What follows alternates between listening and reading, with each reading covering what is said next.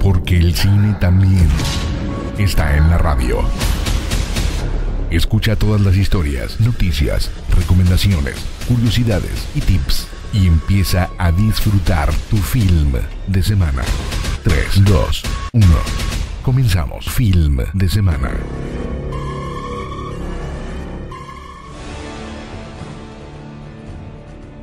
Bienvenidos, bienvenidas sean todos ustedes a una emisión más de Film de Semana. Ya te saluda Sergio Payán y estoy muy contento, muy contento de estar una vez más aquí en Cadena Lobo, saludándote y haciéndote llegar todas las noticias y la música de este mundo que tanto nos gusta, el mundo del entretenimiento.